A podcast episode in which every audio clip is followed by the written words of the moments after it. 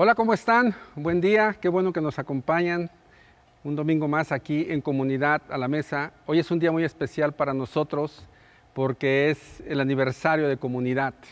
46 años estaremos celebrando este, por la tarde, eh, reuniéndonos ahí en los, en los autos con todas las medidas de seguridad. Te invitamos para que puedas asistir.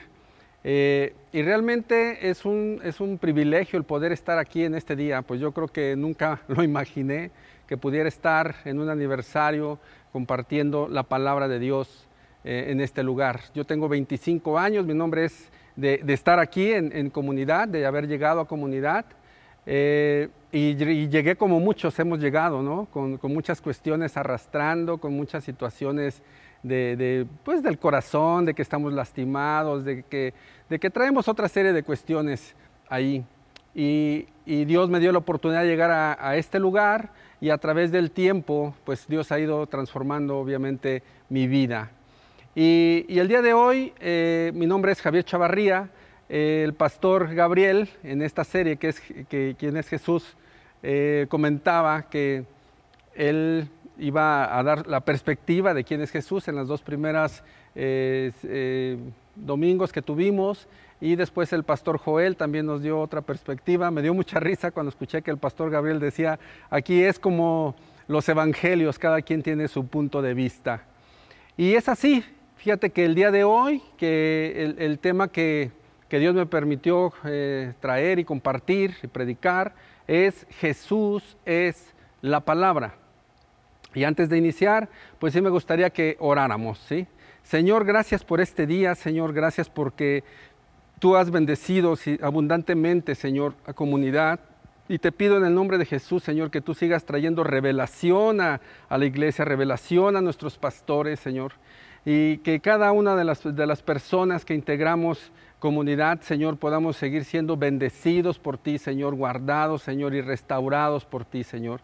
Gracias, Señor, te damos y te pido en el nombre de Jesús que tú tomes el control, Señor, en este día, en esta reunión, y que tú quites toda palabra vana de mi boca, Señor, y que solamente haya lugar para tu Espíritu Santo, Señor. En el nombre de Jesús, amén. Bueno, fíjate que yo quiero eh, empezar diciéndote que los evangelios, precisamente Mateo, Marcos, Lucas, Juan, fueron escritos para diferentes sectores, ¿sí? Mateo fue escrito para los judíos y tenía un mensaje claro que era esta, esta, establece que Jesús es el Mesías. Marcos es escrito hacia los romanos y aquí le vemos como el siervo de Dios a Jesús, ¿verdad? Lucas ¿sí? es escrito para los griegos y se presenta a Jesús como, como el Hijo de Dios, dándole detalles, haciendo una investigación minuciosa y no olvidemos que Lucas era griego, era prosélito del, judaísmo, se convierte al ver la vida sufriente de Pablo. Le impactaba ver la vida de Pablo desde la, desde la perspectiva de, bueno, este hombre, cómo pasa por tantas situaciones, por tantas circunstancias, pero la pasión y el amor que tiene con Dios permanecen firmes. Y Juan escribe para, eh, escribe no solo para, yo he escuchado muchas veces que dice, eh, para todo aquel que cree, ¿sí? Pero yo quisiera agregar algo, porque eh, es para todo aquel que, que cree, pero que también está convencido por el fundamento de la palabra. Tiene un gran contenido teológico todo el Evangelio de Juan, ¿sí? Y muestra la divinidad de Jesús, fe sólida a través de las palabras de Jesús. Ese es el Evangelio de Juan. Y vamos a abordar un poquito de por qué Juan en, su momento, las situaciones y las circunstancias que estaban pasando en ese tiempo cuando él escribe el Evangelio de Juan. Fíjate que ya había eh, Mateo, Marcos, Lucas, ya habían escrito eh, este, su respectivo, el respectivo Evangelio. Y, y Juan empieza a escribir el Evangelio al final del primer siglo, ¿sí? en el último tramo del primer siglo, y, fíjate que ahí básicamente lo que estaba sucediendo en la nación de Israel es que trataban de desacreditar el nombre de Jesús, querían robarle la gloria, ¿no? Para darle su propia interpretación de quién era él. En este, estoy hablando del tiempo de, Juan. Y entonces dice, eh, lo estaban romanizando, así como en un resumen, ¿no? Eran muy pocos los testigos de Jesús que quedaban vivos, muchos habían sido muertos, muchos habían sido dispersos por toda la, nación de Israel y no tan solo la nación de Israel, sino por el mundo, ¿sí? Y, y, entonces dice, con toda esta situación inicia una gran persecución contra la iglesia en los siguientes años. Hasta que aproximadamente en el año 324 después de, de Jesucristo, Constantino se convirtió en emperador del imperio romano e hizo del cristianismo una religión legal y así dio fin a siglos de persecución. Sus medidas vincularon la iglesia con el gobierno y líderes corruptos de la iglesia comenzaron a ambicionar poder y los honores del mundo. Pero fíjate aquí lo que, lo que está sucediendo y cómo es el inicio. Dice, los maestros que había en la nueva iglesia cristiana adoptaron conceptos religiosos y filosóficos de los griegos, de los romanos y las religiones paganas. Introdujeron ordenanzas eh, y ceremonias falsas. La iglesia abandonó sus orígenes y la palabra como tal, mezclando creencias y costumbres paganas. ¿sí? Es decir, que los que empezaron a, cuando, se, cuando Constantino les permite establecer la iglesia, pues realmente los, los primeros responsables de la iglesia este, estaban realmente buscando sus intereses particulares, personales, ¿no? Y, te estoy diciendo eso, entonces Juan, en ese contexto, lo que empieza a ver, ¿sí? lo que empieza a notar, ¿sí? de lo que está sucediendo, pues él, eh, guiado por el Espíritu Santo, empieza a escribir. Y es, y es muy interesante cómo empieza a escribir él. ¿Por qué? Porque él dice, ahora bien Juan inicia su evangelio con la palabra griega logos, la cual tenía un significado profundo e increíble para los filósofos del tiempo de Jesús. Logos representaba el poder cósmico de la razón. ¿Qué te estoy diciendo con todo esto? No?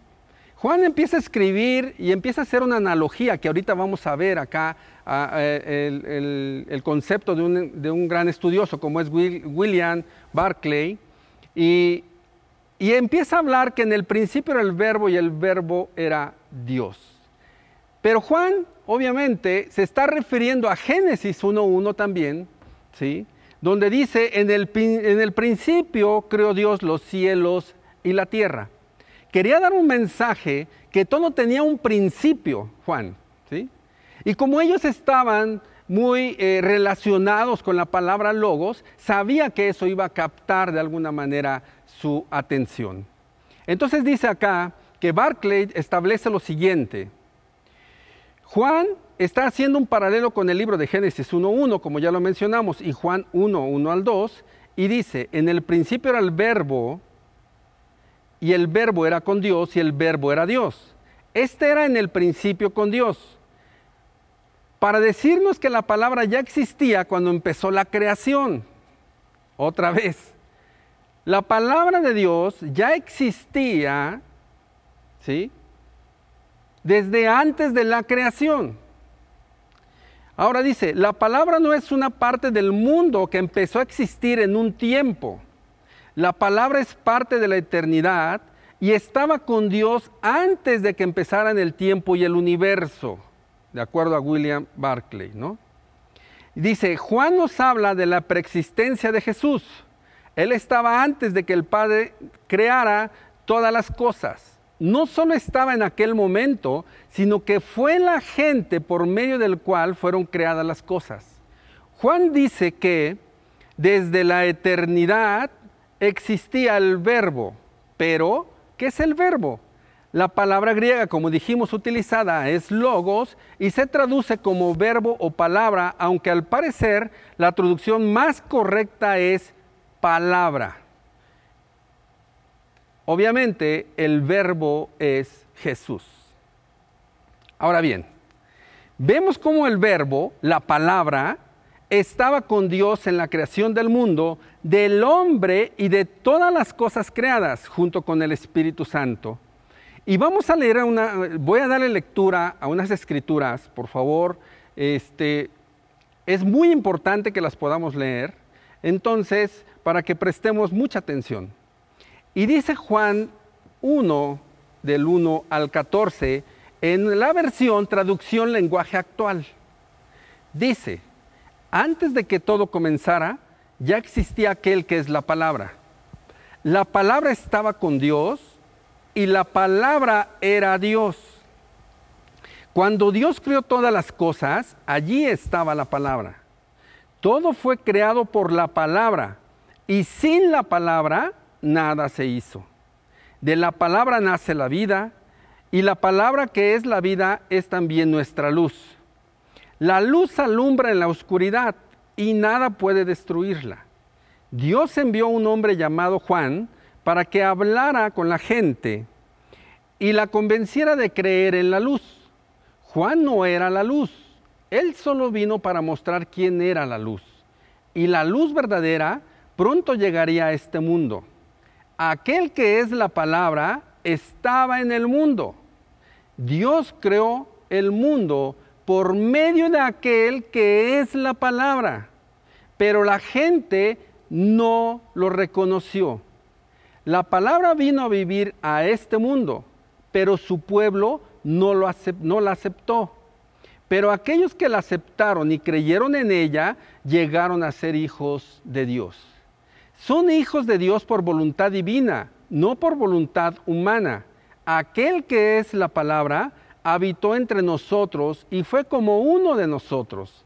Vimos el, poder que le pertenece como Hijo único de Dios, pues nos ha mostrado todo el amor y toda la verdad. Ahora bien, Fíjate todo lo que dice. ¿De quién está hablando? De Jesús. Entonces Jesús estaba antes de la creación del mundo, antes de la creación del universo, antes de la creación de todas las cosas. ¿sí? En Génesis 1.26 lo podemos ver también y dice, y dijo Dios, hagamos al hombre a nuestra imagen conforme a nuestra semejanza. ¿Cómo dice? Hagamos y ejerza dominio sobre los peces del mar, sobre las aves del cielo, sobre los ganados, sobre la tierra y sobre todo reptil que se arrastra sobre la tierra. Es impresionante ver el corazón de Dios. Y el corazón de Dios es crear todas las cosas y ya que están listas todas las cosas, entonces hace al hombre para que pueda sojuzgar sobre esas cosas. A mí se me viene a la mente es como cuando tú quieres construir una casa y estás pensando en construir esa casa, pensando en tu esposa, pensando en tus hijos, en su espacio, en cómo puedan disfrutarla, ¿sí? Y finalmente lo llevas a cabo. Así es el Señor, ¿no? Creó el universo, creó el mundo, dentro del mundo creó todas las cosas que se necesitaban para que el hombre sojuzgara con ella y el hombre fuera bendecido. Es decir, el Señor estaba pensando en bendecir al hombre desde antes de su creación, ¿no? Y aquí es muy importante porque está diciendo Génesis, hagamos al hombre, y está hablando en plural. ¿Y quién estaba diciendo hagamos al hombre? Estaba diciéndolo Dios, porque aquí encontramos a Dios Padre, a Dios Hijo y Dios Espíritu Santo, un solo Dios, ¿verdad? Y entonces Dios Padre es el que hace el plan, Jesús es el que ejecuta el plan y el Espíritu Santo es el que da vida y color a todas las cosas. ¿sí? Ahora bien, esta parte nos debe de quedar muy, muy clara. Y por eso aquí en Colosenses 1, del 16 al 17, dice, porque en Él fueron creadas todas las cosas, está hablando de Jesús, porque en Él fueron creadas todas las cosas las que hay en los cielos y las que hay en la tierra, visibles e invisibles, sean tronos, sean dominios, sean principados, sean potestades, todo fue creado por medio de Él y para Él. Y Él es antes de todas las cosas. ¿Otra vez? Y Él es antes de todas las cosas. Y todas las cosas en Él subsisten. ¿Ok? En Hebreos 1, del 1 al 3 dice, Hace mucho, mucho tiempo, los profetas comunicaron el mensaje de Dios a nuestros antepasados. Lo hicieron muchas veces y de muchas maneras, pero ahora, en estos últimos tiempos, Dios lo ha comunicado por medio de su Hijo. Porque por medio de Él Dios creó el universo y lo hizo dueño de todas las cosas. el Hijo de Dios nos muestra el poder y la grandeza de su Padre. El Hijo de Dios es igual en todo a su Padre y con su gran poder hace que el universo siga existiendo. El Hijo de Dios logró que Dios nos perdonara nuestros pecados y después subió al cielo para sentarse a la derecha del trono de su Padre. Ahora quiero que reflexionemos algo. Acá dice, ¿sí? en la escritura, en Hebreos 1, del 1 al 3, el del versículo 3, dice, el Hijo de Dios es igual en todo a su Padre. Yo he escuchado muchas veces que nosotros mismos queremos hacer una división entre el Antiguo y el Nuevo Testamento. Pero déjame decirte una cosa. Desde antes de la creación del mundo y del universo, la palabra ya existía. Y la palabra era un medio para bendecir al hombre. Ya lo fuimos analizando, nos fuimos llevando, ¿no? Y cuando Dios estaba pensando en bendecir al hombre, y cuando Dios les da precisamente la palabra, los mandamientos, lo hizo con un objetivo, y eso debemos de entenderlo y, ser muy claros. Lo hizo para bendecir al hombre también.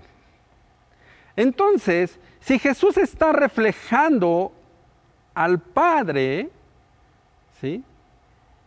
Y tú consideras que Jesús es bueno, que es misericordioso, que es amoroso, pues también el Padre es bueno, es amoroso, es misericordioso. Jesús dice, yo no puedo hacer algo que no me haya mandado hacer el Padre o que mi Padre no haga. Yo hago lo que veo hacer a mi Padre, porque estuvieron desde el principio de la creación.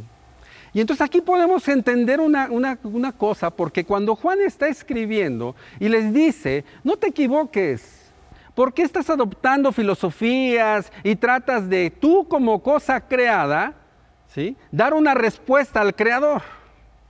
Cuando tú también eres creación, eso es lo que estaba pasando en ese tiempo. Y muchas veces en este tiempo encontramos a mucha gente que trata de decir quién es Dios y cómo es Dios y de qué manera. Y no nada más en el mundo secular, sino también en el mundo espiritual. Y nos olvidamos de los fundamentos claros que establece la palabra. Por eso quise que los fuéramos leyendo. Para mí fue muy impactante el día de hoy, no fue el día de ayer, que le pedí a mi hija que de favor hiciera una encuesta. ¿sí? Y en esa encuesta a mí me dio curiosidad. ¿sí? La serie se llama ¿Quién es Dios? Y quería saber, jóvenes de la edad de mi hija, dice aquí, rango de edad, jóvenes universitarios entre 18 y 21 años. Y le dije, dale rápida. Y lo hizo a seis jóvenes.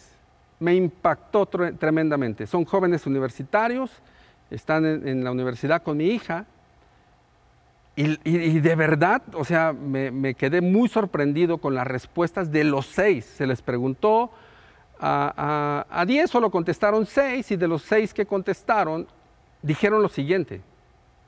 Se les preguntó, ¿quién es Jesús para ti? Uno contesta, por obvias razones, no voy a poner este, quién contesta, ¿verdad? Dice, para mí fue un profeta que existió, que trajo buenas enseñanzas, predicó las buenas nuevas, se metió con personas que no debía y por eso lo mataron.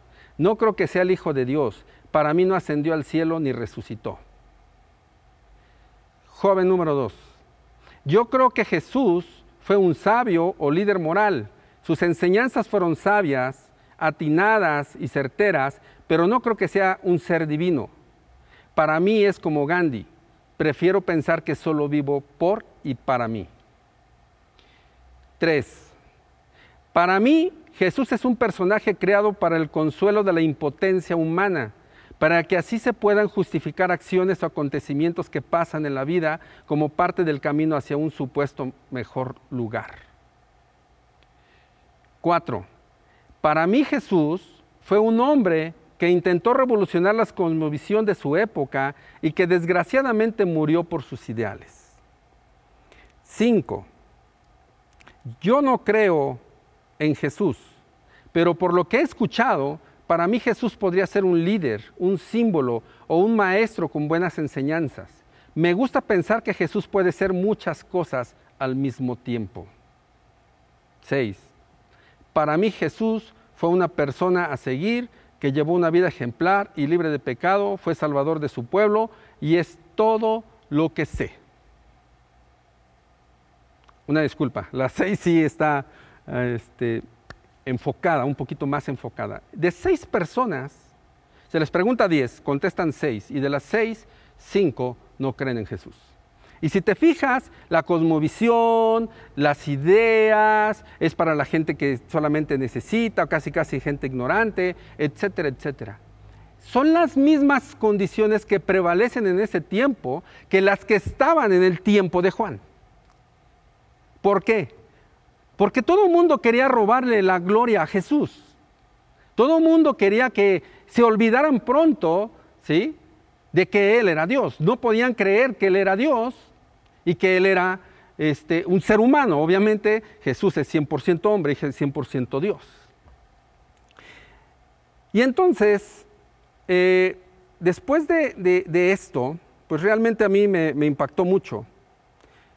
Eh, como que se contristó mi espíritu, ¿sí? Porque, ¿qué es lo que, qué es lo que, que está pasando, no? que vemos tantas situaciones de internet, de redes sociales, de, programas de televisión. Nadie quiere ponerse ni estar 10, 15, 20, 30 minutos escuchando una predicación, pero sí pueden estar 8, 10, 12 horas delante de una serie de televisión. Y entonces en esa serie de televisión, ¿qué es lo que pasa? Pues que te van influenciando, te van metiendo ideas para que tu entendimiento vaya aceptando todas las situaciones que están pasando en el mundo y los veas como algo natural. Y pues yo creo que hay muchas cosas que nosotros como pueblo de Dios tenemos que hacer. Para mí Jesús, una de las respuestas que yo te puedo decir de quién es Jesús para mí, para mí Jesús no solamente es aquel al que yo solamente acudo para pedirle. Jesús no es Aladino. Algún día prediqué y comenté eso. Y Jesús no es Aladino. No es que frotes una lámpara y digas, Señor, yo quiero esto, quiero aquello, quiero una casa, quiero un coche, quiero... Y no me malentiendas. ¿sí? No estoy diciendo que Dios no puede bendecir nuestras vidas. Pero sí estoy diciendo que nosotros debemos de seguir a Jesús, ¿sí? Por el amor, por, por lo que Él hizo por mí, porque le amamos, porque queremos aprender de Él, ser como Él, es nuestro prototipo que debe de ser, ¿sí? A Él es nuestro maestro y nosotros como sus discípulos tendríamos que ser siguiendo las enseñanzas de Jesús. Pero entonces Jesús no se convierte solamente en aquel que te va a dar lo que tú necesitas cuando tú quieres, o no tengas que frotar esto, o que tengas que frotar algunas cosas ¿sí? en la lámpara para que salga alguien y te diga, dime cuáles son tus deseos. El Señor realmente, fíjate que es muy importante entender algo. Dijimos que desde el principio de la creación, Dios estaba pensando en bendecir al hombre. El hombre ha sido bendecido, y también lo vemos en Deuteronomio 28, que no lo vamos a leer.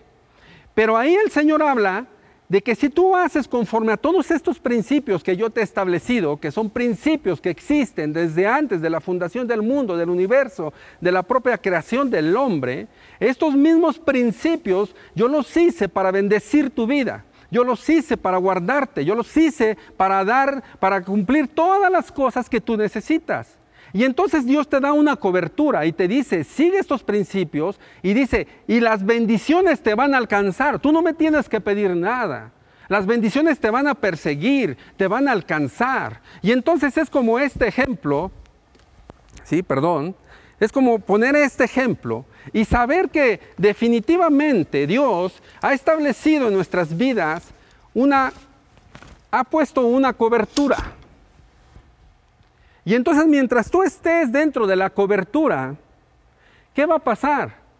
Recuerda un poquito cuando precisamente eh, está hablando eh, eh, Satanás con Dios y Dios le dice, está presumiendo a Job y le dices, ¿ya viste a mi siervo Job? Que es un hombre de integridad, que es un hombre que me ama, ¿ya, ya lo viste? Y dice, porque todo le das, porque lo has rodeado. Es esto, es la cobertura, porque lo has puesto bajo una cobertura. ¿Qué acaso él teme a Dios de balde? Pues todo le das, le bendices, le prosperas, eh, eh, le diste a sus hijos, está sano. Por eso te sigue. ¿Acaso es de embalde que él te siga? Entonces hay una cobertura. Y nosotros debemos de comprender esto porque no es algo que tú debas de seguir con tus propias fuerzas. Tú te pones bajo la cobertura porque es el Dios de amor que te estableció la cobertura y tú adoptas esa cobertura con el Dios de amor. Es como si lo amaras también y lo, lo abrazaras y dijeras, gracias Señor, porque tú has establecido esta cobertura para mi vida, para mi familia y alcanzará mil generaciones. Pero muchas veces en nuestras vidas, algo que te quiero decir y que eso es claro, es que Dios no te va a mandar maldiciones, Dios no te va a mandar enfermedad, Dios no te va a mandar, yo he escuchado a mucha gente, es que Dios te está castigando, es que Dios, Dios no te va a castigar en ese sentido, tú mismo te sales de la cobertura. Y cuando tú das un paso al costado y te sales de lo que Dios estableció y te sales de la cobertura, entonces tú vas a pagar las consecuencias de las acciones que tú mismo elegiste. Dios no te dijo salte de la cobertura, tú te saliste de la cobertura. Lo vemos un ejemplo claro con el rey David. El rey David estaba bajo cobertura, había prosperado, ¿sí? había conquistado varios reinos, era uno de los reinos más, más prósperos en ese tiempo, tenía riquezas hasta para aventar para arriba, le sobraba el oro, le sobraba todas las piedras preciosas y demás, tenía muchas mujeres, etcétera, etcétera, ¿sí? en el palacio y demás, como esposas. Y entonces él decide salirse de la cobertura. Decide salirse de la cobertura, ¿sí? Y pone los ojos en Betsabé y comete adulterio. No significa que Dios ya no lo ame, la cobertura sigue estando ahí. Es como si Dios te estuviera diciendo, hey, ven, como el hijo pródigo, ¿no? Extiende los brazos y dice, ven, yo te sigo amando. ¿Cómo no nos va a amar? Si hizo el universo, el mundo, solamente pensando en nosotros y todo lo que hay en el mundo. Y entonces Dios te está amando y te está diciendo, ven, ven. Y entonces David, ¿qué hace? Que David se contrista, se arrepiente, regresa hacia la cobertura y Dios sigue bendiciendo su vida, pero él tiene que pagar las consecuencias de sus acciones. Dios no se lo mandó.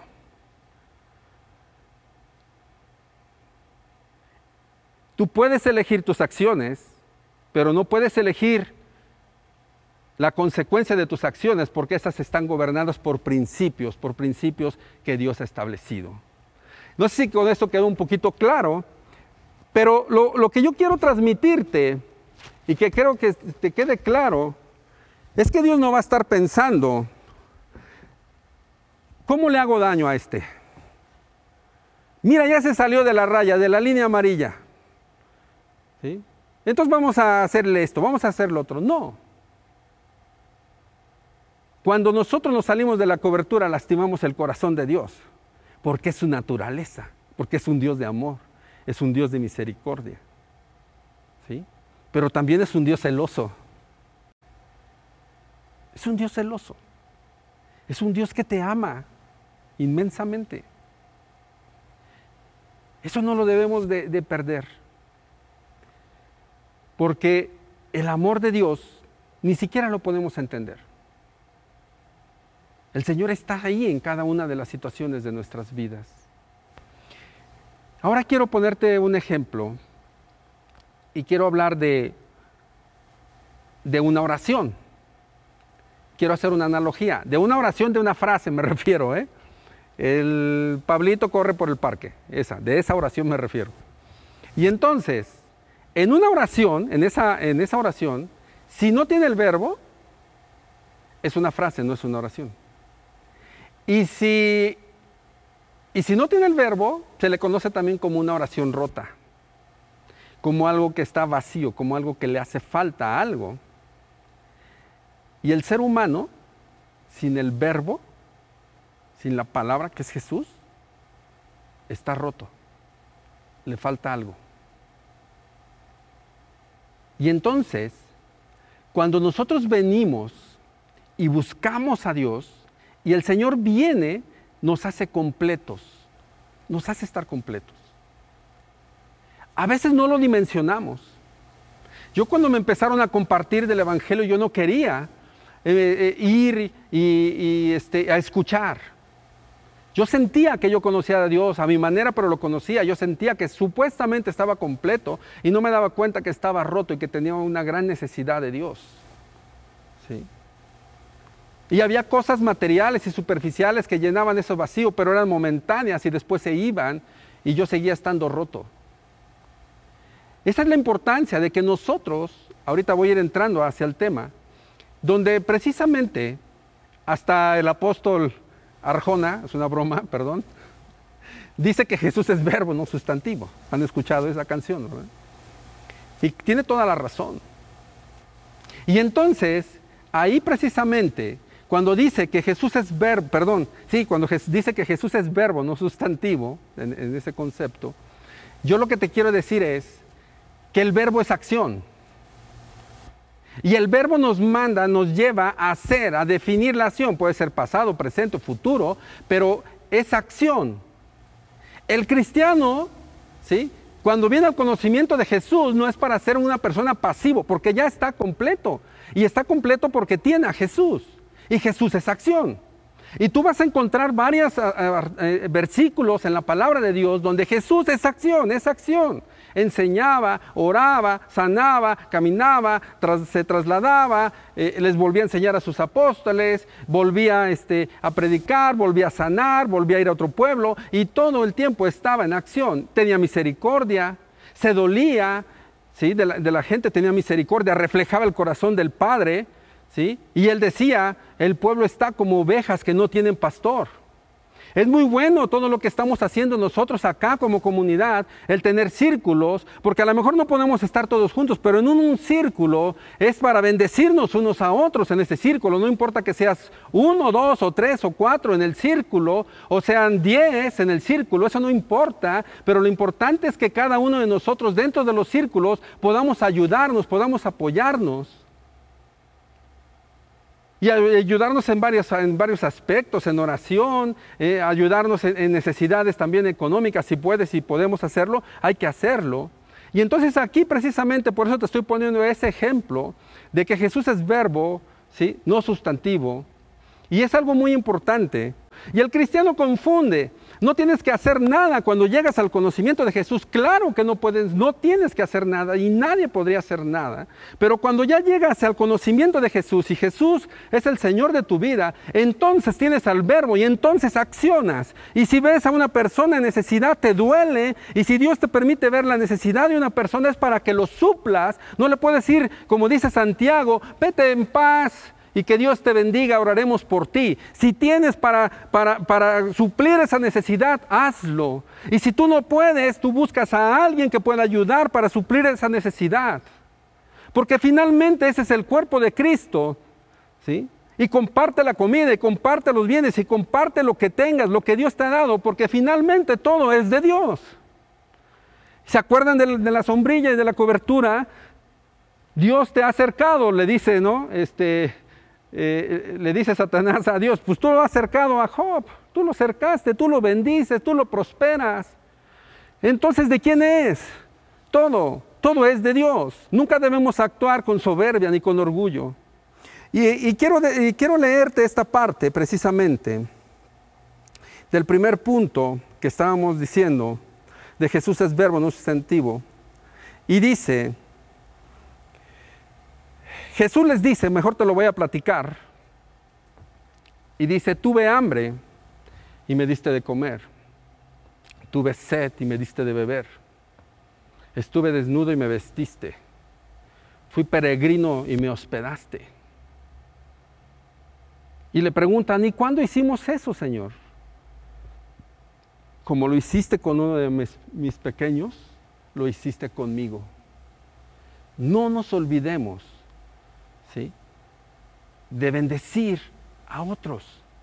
Y no importa que no sean cristianos, en la calle, donde quiera, no estamos hablando de, ah, solamente a los, a los cristianos, no, a toda la gente que Dios te pone a tu alrededor, ¿sí? tienes que bendecir. Bendíceles, bendíceles con una palabra, exhórtalos, anímalos. ¿sí? Y si puedes materialmente, hazlo. Eso es muy importante, porque Dios, ese es el corazón de Dios. Jesús reflejaba el corazón de su Padre y nosotros tenemos que reflejar el corazón de nuestro Padre.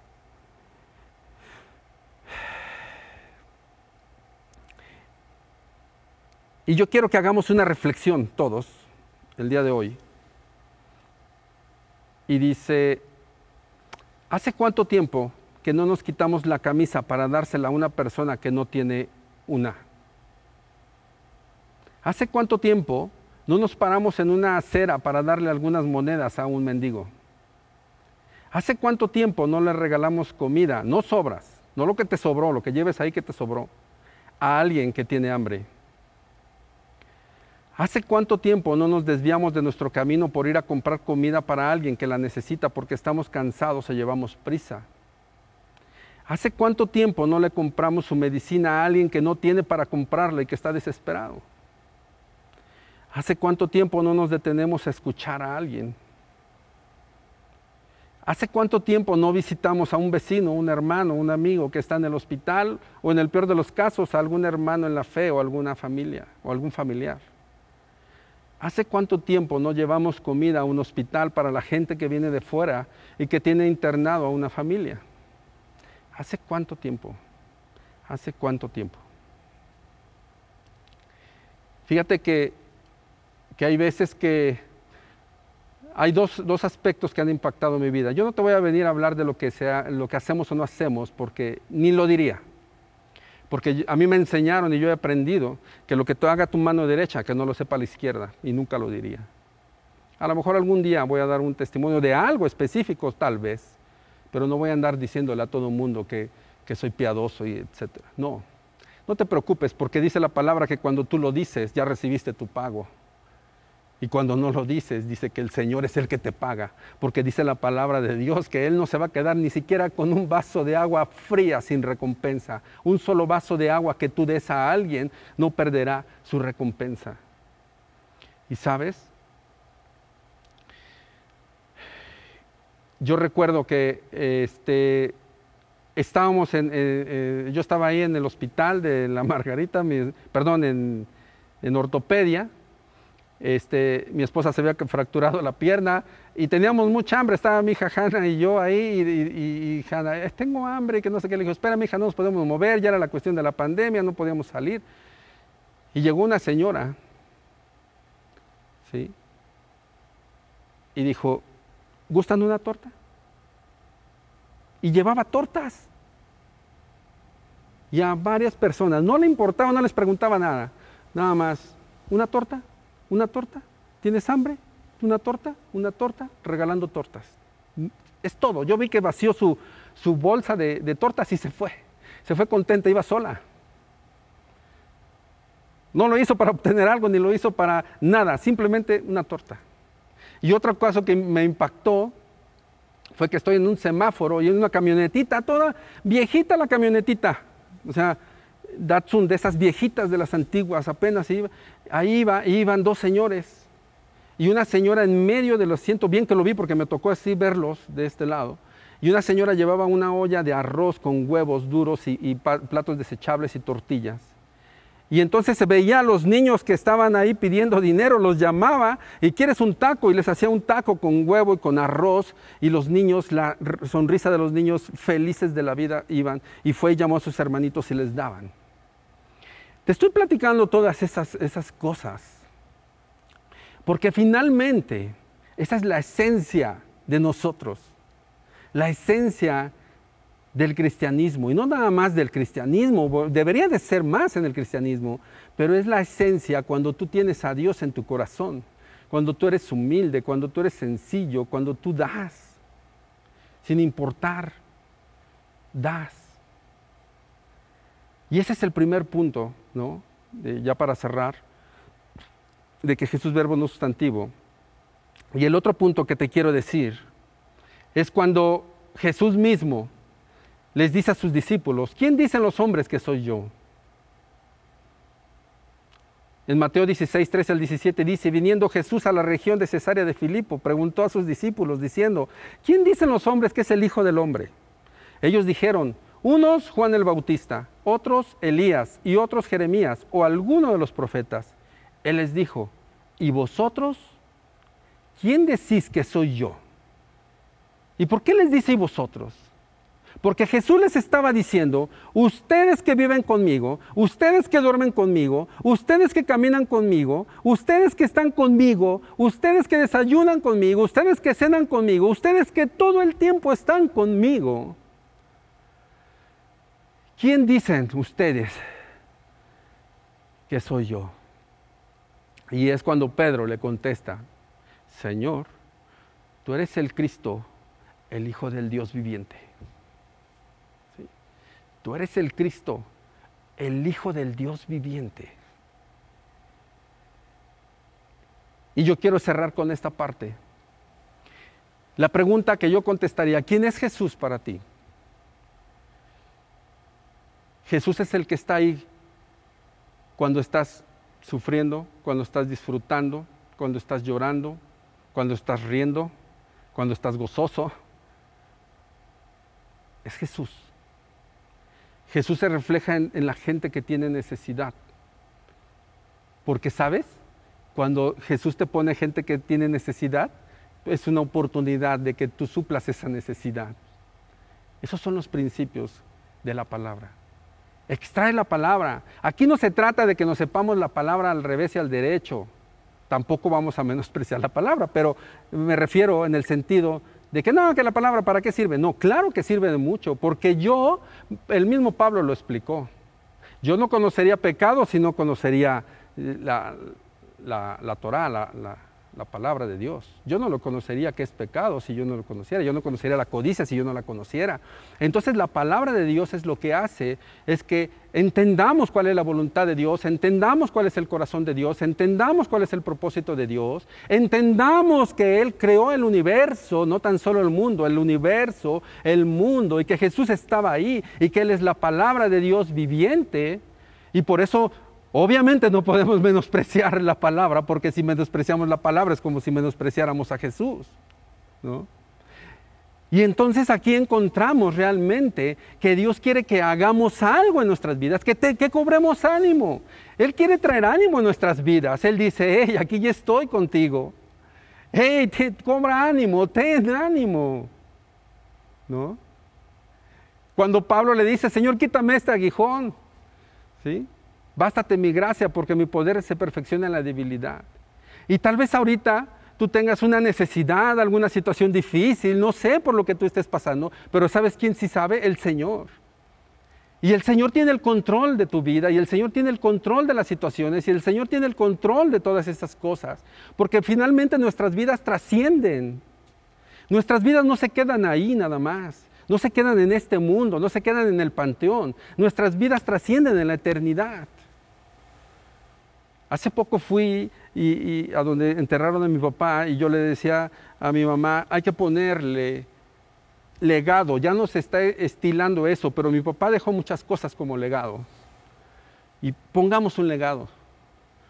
Ojalá que cuando yo falte también mis hijos digan, mi papá dejó cosas eh, como legado, vamos a ponerle un legado. No nada más que nació el 25 de mayo de 1970 y se murió X, no sé, cuando Dios quiera. ¿Cómo estamos impactando la eternidad? Y a lo mejor tú es la primera vez que te conectas. Y a lo mejor tú tienes dudas, ¿no? Como muchos jóvenes, y no sabes quién es Jesús, o como muchos adultos también. Pero Jesús está ahí y quiere revelarse a tu vida. Así como se reveló a mi vida cuando yo vine a este lugar por primera vez y el Señor tocó mi corazón. Que Dios les bendiga. Vamos a cerrar con una oración. Señor, gracias. Gracias por tu palabra, gracias por este día, gracias por, por esta serie tan increíble, tan maravillosa, Señor, que tú nos permitiste tener. Y ayúdanos, Señor, danos sabiduría para poder entender, entenderte más.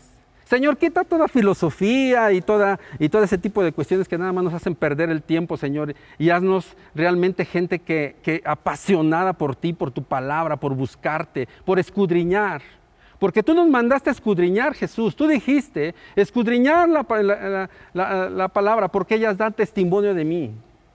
Señor, y queremos saber cada día más de ti, no para tener conocimiento, ni para sentir que sabemos más que otros. No, Dios, tú lo sabes, Dios lo sabe. Sino todo lo contrario, Señor, para que podamos tomar esos principios que tú tienes establecidos en la palabra y ponerlos en acción. Porque Jesús es verbo, no sustantivo. Gracias, Señor.